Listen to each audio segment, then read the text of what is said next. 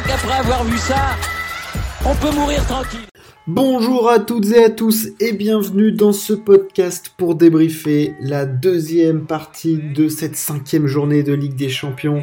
On avait des matchs hyper intéressants à suivre et surtout extrêmement importants euh, pour la suite de la compétition. On avait évidemment Paris qui jouait, on avait le groupe de l'Atlético, de Milan, de Liverpool, le Real qui continuait, enfin bref, tout un tas de matchs à analyser et on rentre évidemment tout de suite dans le vif du sujet avec le groupe A, celui du City, Paris, Leipzig et Bruges. Alors, ce groupe City PSG a analysé. Euh, que dire sur ce match? Victoire de City, 2 buts à 1.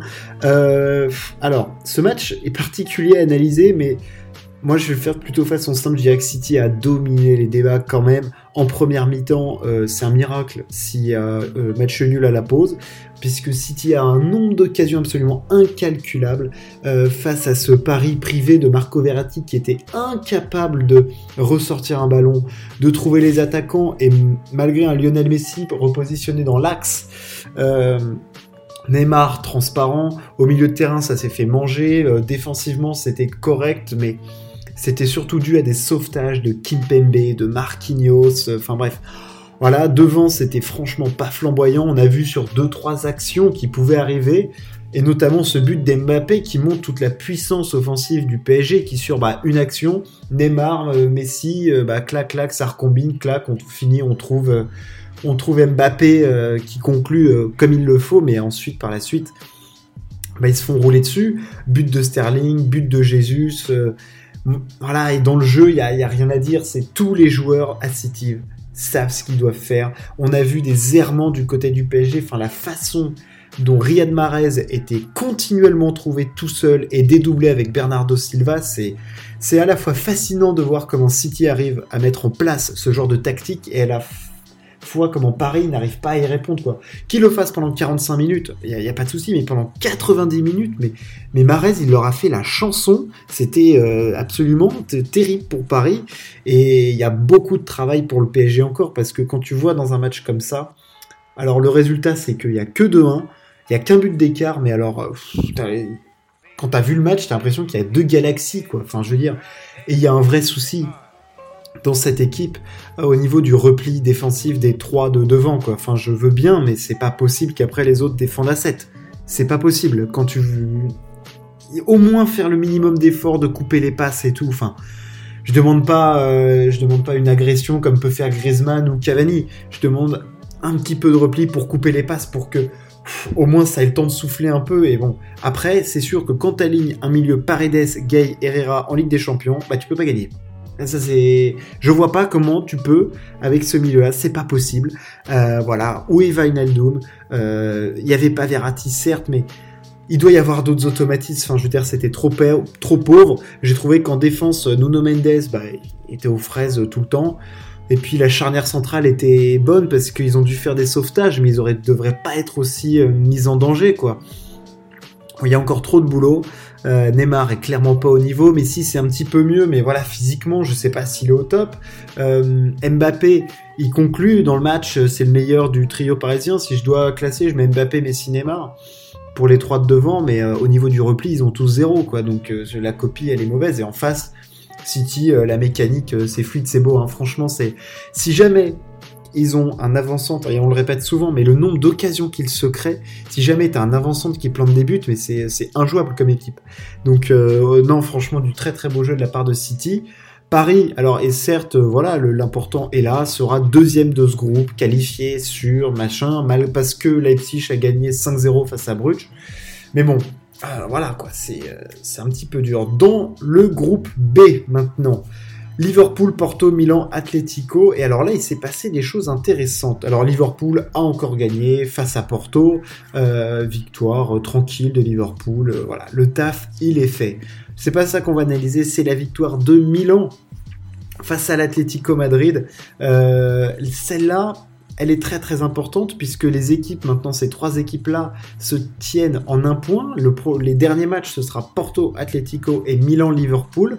Ce qui veut dire que euh, Porto à 5 points, Milan à 4 points, l'Atletico à 4 points. Rien n'est joué dans ce groupe pour la qualification pour la Ligue Europa. Toutes les équipes, enfin, elles jouent, chaque équipe a quelque chose à jouer dans ce groupe. Et franchement, il faut euh, bien être Madame Irma pour dire qui va se qualifier deuxième, qui va être troisième, qui va être quatrième. Il y a des équipes où je suis hyper déçu, l'Atlético Madrid. Euh, une où je suis surpris plus ou moins, Porto, on avait vu l'année dernière qu'ils pouvaient faire des choses intéressantes. Et Milan est plutôt à sa place, je trouve. Alors oui, ils avaient commencé trois défaites de suite, c'est mieux maintenant. Mais euh, je suis incapable de dire ce qui va se passer par la suite. C'est impossible. Milan-Liverpool, euh, c'est sûr que Milan part pas avec les avantages, mais de l'autre côté, les deux autres s'affrontent. Donc, ça va être, ça va être du grand football. Je pense qu'il y a beaucoup à jouer. Là, il y a beaucoup d'argent en jeu sur ces matchs-là. Je peux vous dire que ça va être suivi euh, au couteau par les équipes. On va passer au groupe C, le groupe de l'Ajax, du Sporting, de Dortmund et du Besiktas. Alors, Victoire de l'Ajax, encore une fois. 5 victoires consécutives pour l'Ajax qui a quand même marqué 16 buts et en encaissé seulement 3. Euh, énorme performance. Le Sporting est deuxième. Besiktas est d'ores et déjà éliminé. C'est fini euh, pour nos amis du Besiktas qui, eux, sont sur 5 défaites. Euh, voilà, très très belle performance. Tout se jouera donc entre le Sporting et Dortmund euh, dans cette dernière journée. Alors, le Sporting a fait le plus dur en gagnant face à Dortmund là lors de cette journée. Dortmund affrontera le Besiktas. Alors, à voir comment est-ce qu'il va y avoir du, turnover Est-ce qu'il va y avoir du roulement? Ça va être une des, questions, euh, certainement. Enfin, c'est sûr même. Mais euh, voilà, euh, l'Ajax, on retrouve l'Ajax qu'on avait en 2019, et ça, c'est franchement pas pour nous déplaire. Hein. Ça, ça fait plaisir. On passe à l'analyse du groupe D, le groupe du Real, qui s'était fait un tout petit peu peur au début. Le shérif était en tête après deux journées. Trois défaites maintenant consécutives pour le shérif. Et le Real est solidement installé avec 12 points, 10 pour l'Inter, 6 pour le shérif et 1 pour le Shakhtar.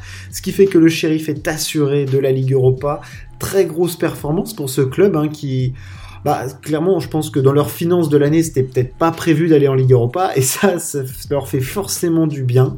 Euh, lors de la dernière journée, on aura un Real Inter qui est très très important puisqu'il déterminera qui sera premier du groupe, puisque le Real a seulement deux points d'avance sur euh, les Interistes. Euh, ça va être bah là il y a beaucoup d'enjeux, puisque quand on voit que le PSG notamment est deuxième de groupe, il peut y avoir en deuxième de groupe du Milan, de l'Atlético, tu peux avoir aussi du Villarreal un petit peu chiant, de la Juve. la première place va, avoir son importance comme souvent en Ligue des Champions. On a aussi du Barcelone qui peut être deuxième. Enfin bref, énormément d'enjeux. Cette journée-là, elle a été intéressante euh, à suivre. En tout cas, on a vu des joueurs encore euh, se, montrer. Euh, voilà, on a vu Lille gagner, bon Paris perdre, certes pour la France, pour ce qui est des clubs français. Mais voilà, encore à souligner le travail d'un club comme Liverpool qui gagne 2-0 sérieusement face à Porto. Un sublime but de Thiago Alcantara. D'ailleurs, regardez la trajectoire de cette frappe, c'est complètement dingue. Enfin voilà, il y a, y a toujours des choses à voir en Ligue des Champions. Leipzig qui a pété Bruges 5-0. Enfin voilà, et le feu d'artifice de la dernière journée. Alors, quels sont les matchs à suivre? Évidemment, euh, Paris face à Bruges, si vous êtes fan de Paris, je le suis, je regarderai ce match. Le Milan-Liverpool et le Porto Atletico vaudront leur pesante cacahuète. Le Real Inter aussi, puisqu'il y a énormément d'enjeux dans ces matchs-là. Il y a des premières places, des deuxièmes places, des troisièmes places. Enfin, du feu d'artifice. Ligue des Champions, Barcelone qui joue sa qualif face au Bayern Munich, ça c'est clairement pas gagné pour les Barcelonais qui jouent quand même un peu comme des pieds ces derniers temps. Enfin voilà, la Ligue des Champions et ensuite on aura un magnifique tirage au sort euh, pour les huitièmes de finale et les reverser pour la Ligue Europa. Merci de m'avoir écouté. Ciao, à plus.